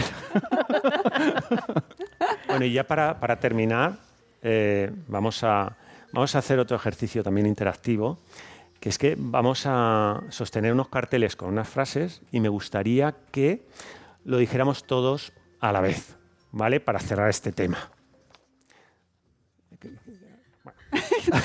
Tú eres el jefe, tú eres el jefe. Ah, Viene de invitado y de azafato. ¿eh? Sí. Es que, le, vamos, es trabajo doble. Entonces, eh, ponerlo. ¿Leéis lo que pone? ¿Sí? Deja de hablar del... De, uy, Del- está mal. de- de la cama. Pensé que era algo así. o- Deja de hablar del cuerpo de las personas. ¿Vale? O sea que lo vamos a decir a la de tres. Una, dos y tres. Deja, de hablar del cuerpo de las personas. personas. Bueno, muy bien, ¿eh? Oye, qué maravilla, ¿eh? Qué bueno. Gracias. Pero no hemos terminado todavía el programa, ¿eh? No os preocupéis. No, la, la siguiente pregunta es, ¿qué o sea, estamos centrándonos en qué hacemos. Deja de hablar del cuerpo de las personas, no hables, no piensa antes de hablar. Eso es un consejo buenísimo, ¿eh? Esto de pensar antes de hablar. De escribir y poner dar al enter. Por ejemplo, ¿no? y También en los piensa, comentarios. piensa que vas a poner, que vas a compartir. ¿Qué ¿Cómo lo responsabilidad? vas a compartir? Eso también es importante. Claro. Eh, además de la nuestra propia, que es por donde hay que empezar, ya no solo como individuos, sino además como educadores y como padres, ¿qué responsabilidad creéis que tienen las plataformas? Porque sé que están haciendo cosas. Este, Instagram está empezando a saltar y TikTok también están poniendo filtros eh, a ter- determinados eh, hashtags. Sí. Y que los, te yo hice la prueba el otro día para preparar el programa, busqué de determinadas palabras y están ocultas, ocultan las búsquedas. Hay como millones, pero no te aparecen. Y eh, luego, además, siempre como que hay una especie de, de, pues eso, van intentando, sé que tienen un ejercicio activo de búsqueda de esos términos, pero que a la vez se van cambiando. Entonces se va haciendo una búsqueda complicada. Pero ¿qué responsabilidad creéis que, que tienen ese algoritmo que es el que nos enseña esas cosas según las búsquedas que más, más eh, llaman la atención? ¿no? ¿Qué, qué les podemos exigir a las plataformas? Es que ahí hemos hablado, entramos en tema de negocio, ¿no? Y eh, aquí no me ha dado tiempo a pasártelo para poner una un, eh, en, en- en imagen, pero es que Instagram y muchas redes sociales se están convirtiendo en el hogar de muchos influencers o, o influenci- influenciadores, ¿no? Personas que influencian, el- porque también hay, una, hay un tema económico muy importante. Ahora, muy poca gente, mis padres y, poco, y algunos abuelillos, solo siguen viendo las cadenas generalistas. ¿no? Al final, esto ahora se ha tras- todo el consumo y la publicidad de consumo se ha trasladado mucho a las redes sociales. Entonces, eh, la inversión eh, de marketing en- es que ha subido exponencialmente. ¿no? Entonces, el modelo de negocio de muchos eh, influencers, eh, influenciadores de ejercicio físico, de alimentación, incluso muchos nutricionistas, profesionales de la salud, se está basando en vender. Entonces, eh, a lo mejor eh, Instagram puede estar haciendo, poniendo banners, por ejemplo, con el tema del suicidio, la operación de suicidio, te sale una, alerta en, Instagram de si tienes, eh, estás teniendo ideaciones suicidas, busca profesionales, pero si a la vez hay profesionales de la salud que te están vendiendo no sé qué producto, no sé qué batido, no sé qué, porque esa marca está pagando para que se haga una publicidad encubierta o lo que decíamos, ¿no? De, O, o- o descubierta. O o sea, que- descubierta, que, sigue también, siendo- ¿no? O sea, una- un- son delitos distintos, ¿no? Claro, son, es un nicho de mercado muy importante. Entonces, también hablo de la responsabilidad individual también como profesionales, también, ¿no? Dejarnos llevar o no por, la, por este marketing y decirlo o no decirlo, porque se está moviendo muchísimo dinero en temas de publicidad. Y, y la, y, y- y la industria de la estética, de la belleza, mueve millones. Esto que ha pasado de, en la televisión, en los canales infantiles, que si me he enterado bien es esto, que han dejado de, que van a no haber publicidad ¿no? de comida saludable en público infantil. Esto puede acabar repercutiendo a la larga en redes. Ya no- lo veo tan descabellado ahora, ¿no? Si ha pasado en Claro. la tele. Que pueda pasar también en redes sociales que, se, pueda que se regule esto. Bueno, Me eh, parece muy complicado que haya, Claro, de que hecho, haya está, sucedido. está- está ocurriendo. hay, hay cuentas de, de familias, de madres, de pues que sin darte cuenta hay una foto en la que aparece un producto determinado. Eh, no hay publicidad. O sí, eso es circunstancial, ha sido, o esa marca. Em, bueno, pues mira, no, pasaba por ahí, pero resulta que aparece aquí un bote de, circunstancial. de X, ¿no? Pues mira, yo qué sé. ¿Sabes? O sea, que es que hay muchísimo dinero ahí en Es medio. verdad, y, y eso es una clave, porque aparte de los hashtags que decías antes, ¿no? de tratar de eliminar esos hashtags o que no se vean esas eh, imágenes asociadas a esos hashtags, también está, como dice Mame, en el negocio y, y el, que haya personas influyentes que hagan apología de la anorexia, de la bulimia, eh, que hagan bromas sobre los trastornos alimentarios, esto no, no se puede permitir. ¿Cómo vamos a hacer bromas de un problema de salud mental y, y que se permita? ¿no? Como dice Yolanda Domínguez, ¿no? que es una gran activista eh, visual, artista visual y demás, eh, por encima de la libertad de expresión está la responsabilidad de expresión también. O sea, y si una persona no es responsable o no hace cosas que puedan ser buenas para, para las personas que le sigan, eso tendría que cortarse también. Porque los hashtags está muy bien, pero si hay personas que siguen millones de personas y no se corta ese tipo de cosas, pues al final se meten por otro lado. Y luego hay otra parte que tiene que ver con, con lo que decías del algoritmo, ¿no? Eh, puedes denunciar cuentas, pero ¿qué pasa luego? ¿Qué pasa luego? Yo creo que es importante que desde que se denuncia una cuenta que- hasta que se sanciona, que se vea un proceso y que sirve para algo. Porque si no da la impresión de que como no haya un millón de denuncias de la misma cuenta, no se va a hacer nada. Entonces yo creo que tiene que haber un poquito más de agilidad en ese sentido para que se haga algo y, y- y que se, se vea que merece la pena hacer una denuncia de algo. ¿no? En, en ese sentido, yo creo que en sí hay que mejor, las plataformas, eh, las redes sociales, sí es algo al que hay que mejorar, ¿no? En la, en la rapidez de respuesta ante ciertas denuncias, ciertos mensajes y ciertos... mm, No, además es que te banean la cuenta rapidísimamente, pero luego hay otras cosas que... Y además estamos hablando No de algoritmos y tal, que son publicaciones que se pueden revisar, pero ahora que está muy en vogue el directo, el streaming, Ya. Twitch, ahí todo eso, no hay filtro. O sea, lo, lo ha dicho y lo dice. Y ya está dicho. Claro. Sí, están, están poniendo en marcha mecanismos en los cuales, por ejemplo, en directos, si tú detectas que se está hablando de, te- de temas sensibles, puedes alertar Alertar y, salen mensajes, pero va siendo, siempre va súper lento. Y luego a mí también hay una cosa que me preocupa y es que, como hablábamos de que los hashtags van cambiando, se van adaptando, ¿no? Y hay hashtags que parecen súper positivos, pues yo había visto eh, Fitspiration, fit, Inspiration, sí. que ni me sale. Inspiración de la delgadez. O sea, sí, pero que una- o sea, el fitness no tiene una connotación Fit. negativa de por sí, ¿no? O sea, es decir, el fitness está asociado a un montón de, de, mm, cuentas y de mm, estilo de vida saludable, en teoría. Y sin embargo, son hashtags que se van asociando a gente que va buscando... Es que, es que se convierten en negativos sin que te- esa sea la intención. Y eso es muy difícil de controlar. ¿Cómo, cómo podemos, luego también eso, cómo podemos estar también nosotros pendientes, seguir ahí las, los hashtags que siguen nuestros hijos o cómo hacemos, ¿no? Por, por pensar en cosas prácticas que podamos hacer. Yo creo que también la comunicación, ¿no? O sea, por eso digo que aunque no, tú no tengas redes sociales, entra, eh, curiosea quién sigue a tu hijo eh, o hija, eh, ver a quién está siguiendo, si hay algún mensaje, oye, fíjate, pues esto estoy de acuerdo, no estoy de acuerdo, que al final es un tema más a compartir, como puedes estar hablando de los deberes o de... es algo que a ellos les está interesando. Y si les está el, el prohibir, eh, mm, bueno, está bien, pero tiene su recorrido.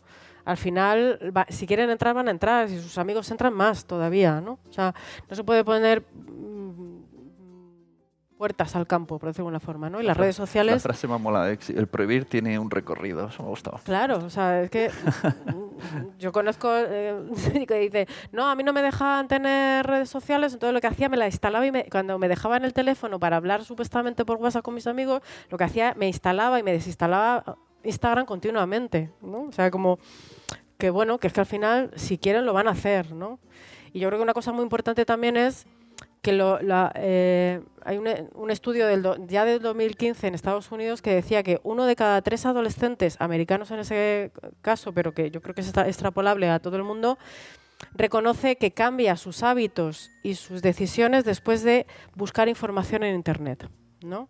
Entonces, si él tiene una inquietud determinada y se pone a buscar información, va a dar con alguien famoso que tiene una opinión. It is Ryan here, and I have a question for you. What do you do when you win? Like, are you a fist pumper?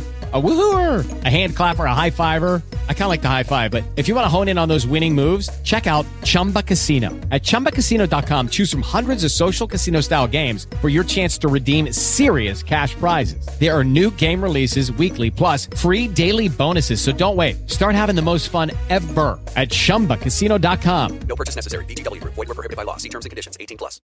¿no? Entonces ahora Instagram, YouTube, antes nosotros era la enciclopedia, buscábamos información ahí como podíamos, ahora está todo a, golpe de clic, ¿no? Y no tiene el mismo peso una publicación científica que no van a tener acceso, porque ni por ni código lingüístico ni nada es un peñazo para ellos, pero si hay una persona que está hablando de lo importante que es la, el batido detox, de qué tipo, va a decir, ah, pues esto es importante, ¿no? Y, ah, pues yo también voy a hacer, ¿no? Como si personas influyentes están hablando de ciertos temas, por eso, insisto, nuestra responsabilidad como padres también es ver a quién están siguiendo, ver si eso, digo, uy, pues no me parece, pues fíjate, ah, pues vamos a buscar información, utilizar también ese mismo código lingüístico que está utilizando esa persona para buscar información que lo contrarreste, que lo aclare, que lo amplíe, ¿no? y encontrar gente que divulgue con calidad, pues como vosotros, como Laura Caorsi, que la tenemos en el público. ¡Ay, qué vergüenza!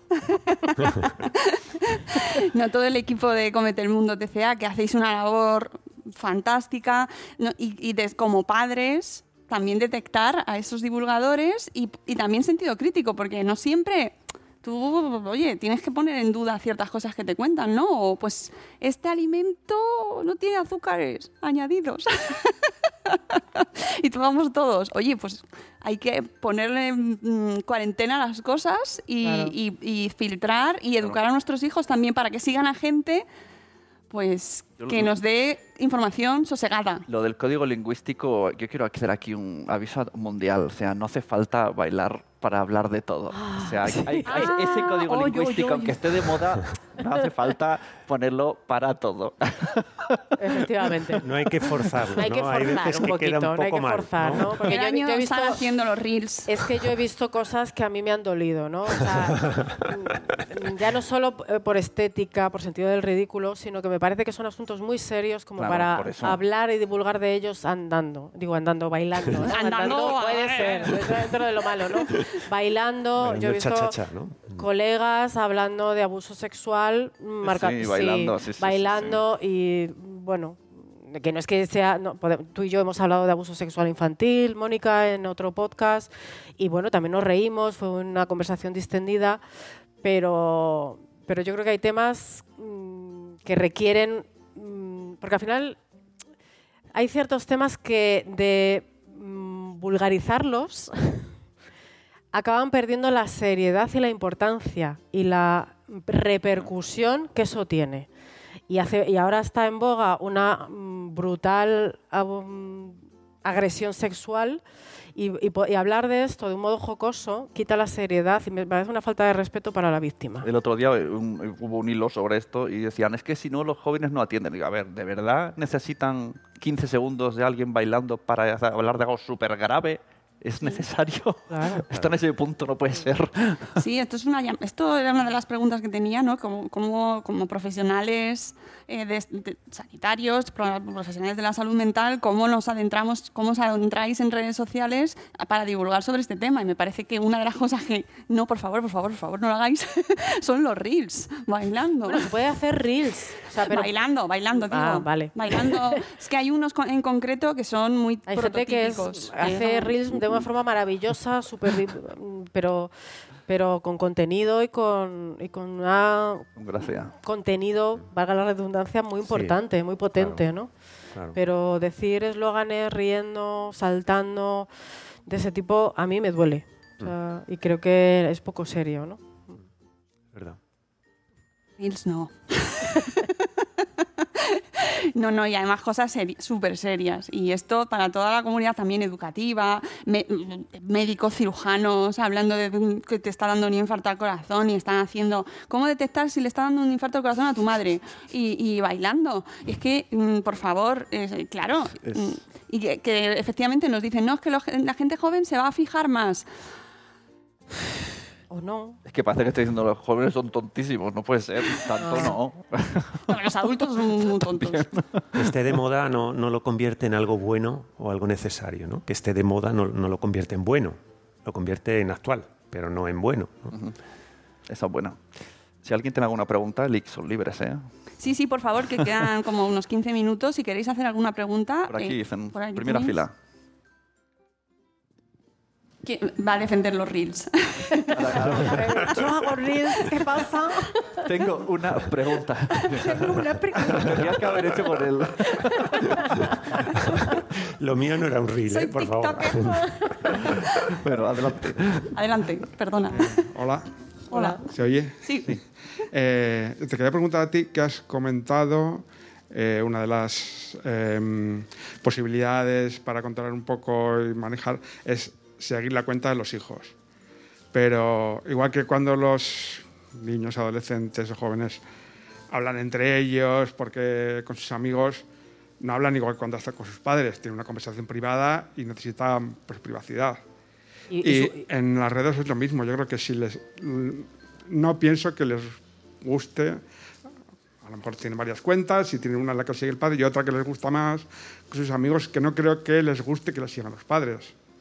Entonces lo veo difícil esa manera de. ¿no? Bueno, en- a veces también hay que poner límites. O sea, yo creo que tampoco está exento de límites. Depende de la edad. O sea, si Sí. el chaval ya tiene 20 años, pues hombre, evidentemente, eh, más que nada que se van a hecho una cuenta, no una cuenta, sino cuatro al margen que no sean mías, ¿no? Pero con 12 años que están entrando, yo, yo sí creo que es Si necesario más pequeños, sí, ¿no? hacer el seguimiento. O sea, yo creo que... Ya. Y si ya depende de la madurez, si que vayan encontrando y no. También yo, eh, me compro, yo, por ejemplo, con mis hijas yo me he comprometido a no comentar, no entrar, como mucho supervisar. y, y si hay algo que no me guste, en privado, ¿no? Pero jamás se me ocurriría hacer un comentario en Claro, se público. puede negociar y de- claro, eso así. ya depende de cada uno, Sí, ¿no? sí, sí. Vale. También soy consciente de que me, me tienen bloqueada en sus stories, también te lo digo, ¿eh? pero, pero bueno, o sea, es que yo creo que todo hay que contextualizarlo. Con 12, 14 años que están entrando, es que yo creo que es necesario o no hay redes sociales. Y aún así se lo van a encontrar. Pero bueno, también entiendo que si tienen la madurez de buscarse la alternativa, a lo mejor es que también tienen la madurez de que no esté yo. O sea que todo al final tiene sus pros y sus contras, ¿no? Pero la- el primer acercamiento tiene que ser acompañado de, o si no soy yo, o un adulto que yo conozca que controla mejor, decir, oye, pues enséñale a, mi, a su primo, ¿no? Pues mira, enséñale cómo funciona, que tiene que tener en cuenta, ¿no? Como ese tipo de Ah. cosas, yo creo que sí tienen que hacer un acompañamiento, eh, una entrada a las redes sociales de una forma acompañada. Me ha quedado claro. Yo creo que también es muy importante eh, el desarrollo desde la infancia. ¿no? Quiero decir, si tú quieres poner unos, unos límites y unas reglas eh, con 14, con 15 años, cuando no las ha- hemos puesto Claro. antes, pues no, no, no, Claro. no va a entrar. ¿no? Pero si hemos puesto ciertas reglas, ciertos límites eh, y, hemos, y nos hemos comunicado sobre distintos temas, hemos conversado sobre ellos, pues las redes sociales será otro tema más. Por ejemplo, en el, en el blog de María Zavala, que también la habéis tenido aquí, Sí, Womanish. y Womanish, eh, hay una cosa interesante que es un contrato de uso de teléfono móvil, que lo podemos ver como un poco raro, ¿no? De decir, ¿cómo le voy a poner un contrato con unas reglas? Bueno, eh, quiere tener un móvil y no lo puede tener a su antojo y con su libertad. Entonces, establecer ciertos compromisos de, vale, tú vas a tener un móvil, tú vas a tener re- redes sociales, pero la vas a tener con estas condiciones y con estas características, ¿no? Y, y llegar a un acuerdo, como llegamos a un acuerdo con cualquier otro tema, pues yo creo que, que está bien, ¿no? Que, que es importante. De acuerdo, gracias. ¿Quieres hacer? ¿Tú Dan, quieres más? Sí, quería, bueno, en primer lugar, dar las gracias a todos por vuestras aportaciones. Según lo que he percibido yo, hemos hablado o habéis hablado de estos trastornos y su influencia en la juventud o en la infancia, No sé si es por el espacio, quizá yo venía aquí un poco más, más genérico, es decir, me gustaría saber si también hay estudios sobre esta influencia de las redes sociales y los trastornos alimenticios, pero ya en personas adultas, es decir, porque realmente hay personas pues, que podemos estar manejando esas redes sociales y a lo mejor ni ser conscientes de esa relación que hay y, y a lo mejor estar hasta padeciendo esos trastornos o sufriendo esos trastornos.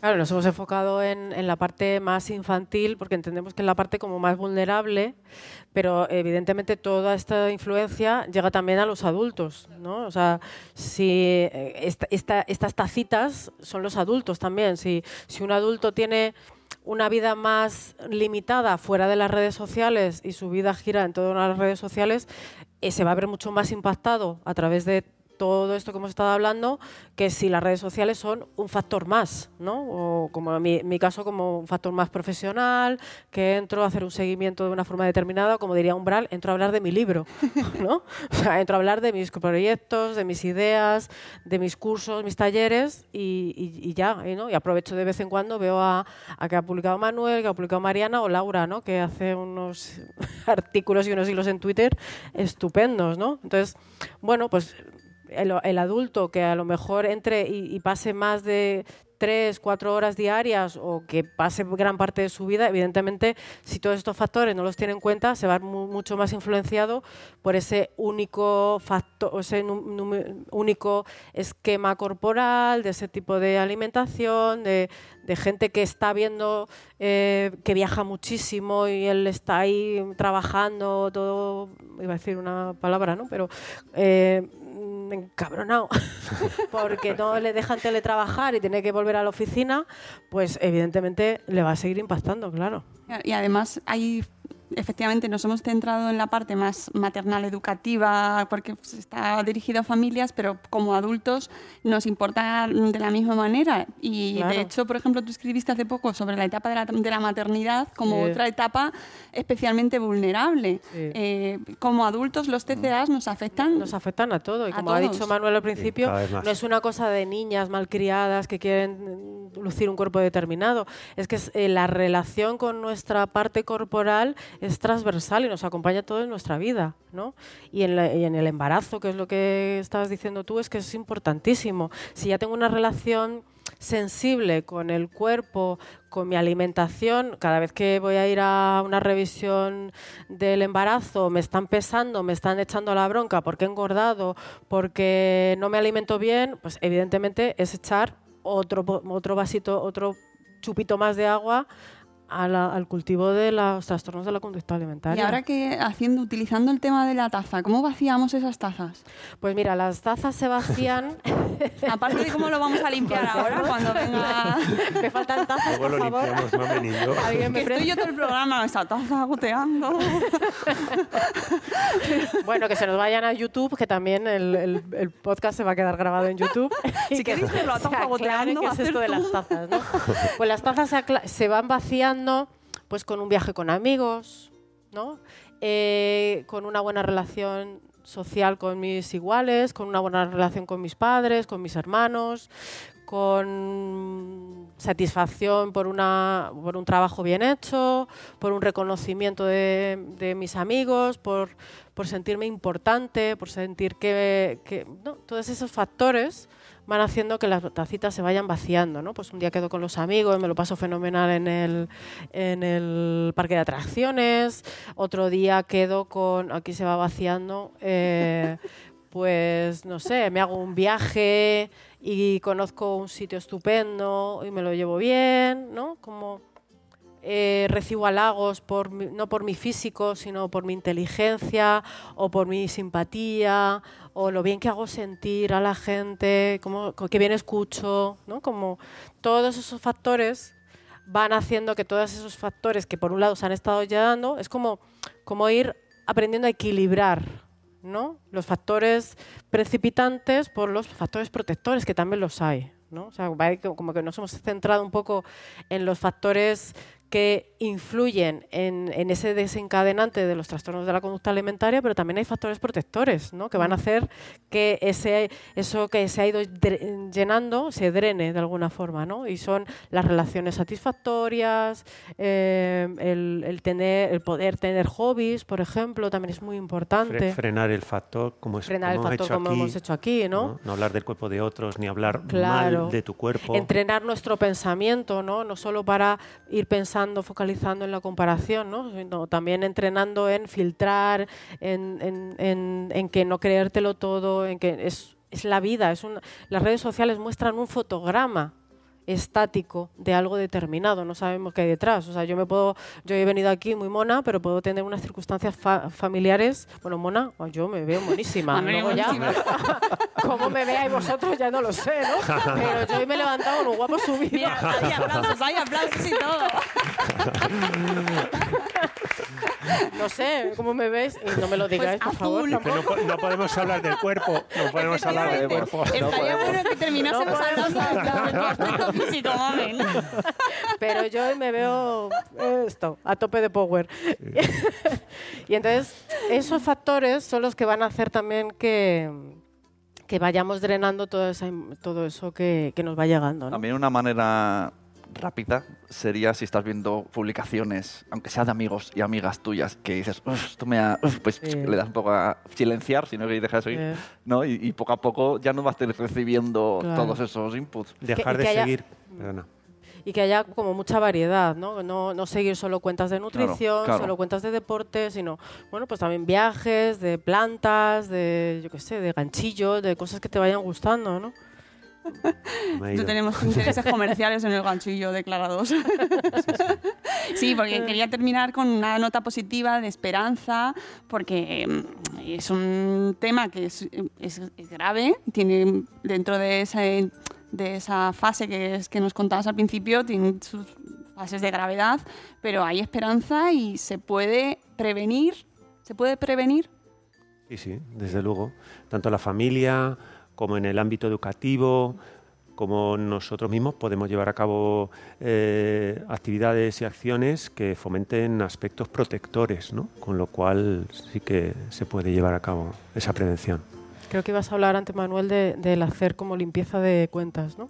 Sí, exactamente. Yo iba a hablar de eso, de hacer limpieza, de hacer una dieta de redes sociales, ¿no? Una dieta potente, detox potente, digital. una dieta buena de redes sociales. Es decir, si sigues a una cuenta determinada y esa cuenta te genera malestar, te genera sufrimiento, te hace estar todo el día pensando en alimentación, en ejercicio o de tema de psicología también, que también las hay, eh, con lo cual es mejor dejar de seguir a esa cuenta. ¿no? El problema no, es la, no, no- no eres tú, es la cuenta a la que sigas, con lo cual deja de seguirla y eso también es muy, muy sano. Pues sí, eso es una opción que las redes sociales Claro. afortunadamente te dan. Podemos hacer. Buscad el botón de silenciar o de bloquear y no pasa nada. Sí, sí, sí. No pasa nada. Y a- había. Y, y cuando. Per, ¿Cómo percibes? O sea, en cuanto percibes ese sentimiento de. "Mm, esto me está empezando a hacer un poco Que lo de notas, daño, ¿no? ¿eh? Lo notas, el, Sí. el hervor lo notas. Pues eso, que, que, que contribuyamos y sobre todo con nuestros hijos que hablemos mucho. Que, que contribuyamos con, a la conversación y a, como que es una cosa que quiero recuperar antes de irnos, esos múltiples factores que llenan esas tazas eh, y que pueden contribuir a tener una relación no sana con nuestro cuerpo y nuestra alimentación. Hablamos de entorno escolar, acoso, eh, violencia, es decir, no, no solo centrarnos en la imagen como tal, ¿no? de estar delgado o no estar delgado, Mm. sino que hay muchos factores, el acoso escolar, el bullying, que ha sido hace poquito el día contra el bullying, que es un problemón horrible y que, que puede desencadenar que, que los niños dejen de comer o las niñas dejen de comer, violencia, violencia sexual, viol- de todo tipo. O sea, que no nos centremos única y exclusivamente, ¿no? que no nos salte solo lo la alarma en eh, es que quiero adelgazar. Que, Claro. Que hay mucho más que lo... Claro, es que lo- uno de los factores muy importantes de los trastornos de la conducta alimentaria es la sensación de control. ¿no? Control, eh, y además muchas veces se da en situaciones en las que en los hogares hay mucha sensación de descontrol, hay maltrato, hay violencia, negligencia, o a lo mejor ni siquiera llega tanto, pero hay mm, dificultades económicas, que hay gente que lo está pasando muy mal, ¿no? Con tanto ERTE, tantos, entonces son, son situaciones en las que la incertidumbre nos desborda. Entonces, que de repente una niña, un niño o un chaval o chavala empiecen a decir, "Jo, es que esto yo lo puedo controlar, es que si dejo de comer adelgazo. Es que lo único que puedo controlar en mi vida en este momento. Entonces, te da una sensación de, de- de- de- de poder que muy pocas cosas van a, a dar en esas circunstancias, ¿no? Entonces que a veces es una sensación, es, eh, no es, son situaciones que llevan a un trastorno alimentario que no tienen nada que ver con la alimentación, Claro. que también lo hay, ¿no? Entonces que esto es muy importante también tener en cuenta, ¿no? Que no es una cosa de superflua, de, ah, es que se quiere poner el bikini el fin de semana, el, el verano que viene, ¿no? Incluso en esas situaciones puede ser alguien que esté enganchadísimo a los videojuegos y También. tenga un trastorno porque no quiere dejar de jugar. O sea, sí que- Claro, sí, sí.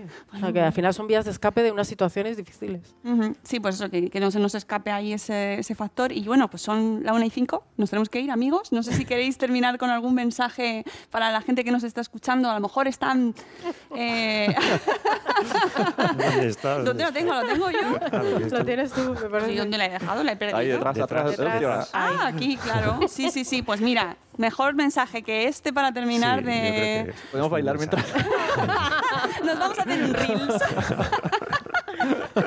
Pues nada, que eso, que dejemos de hablar del cuerpo de los demás, que Que no sabemos qué hay detrás. y que cuando entremos en las redes y acompañemos a nuestros hijos y a nuestras hijas a las redes, pues lo hagamos con conocimiento, ¿verdad? Y que tengamos profesionales maravillosos en las redes, que esto sí que es la bomba, que sois accesibles, que, que están ahí contribuyendo, comentando, compartiendo, haciendo RT, publicando contenido súper útil y que lo valoremos porque eso sí que es eh, lo mejor que nos ha traído las redes, las conexiones con gente que sabe y que aporta. Así que con esa conclusión nos vamos a quedar. Gracias Manuel, gracias Mamen. Gracias a ti. Gracias a, todos los que habéis vosotras. venido por vuestro tiempo un sábado por la mañana, que hay un montón de cosas que hacer y habéis venido a acompañarnos. Y gracias a los que nos están viendo al otro lado de la pantalla.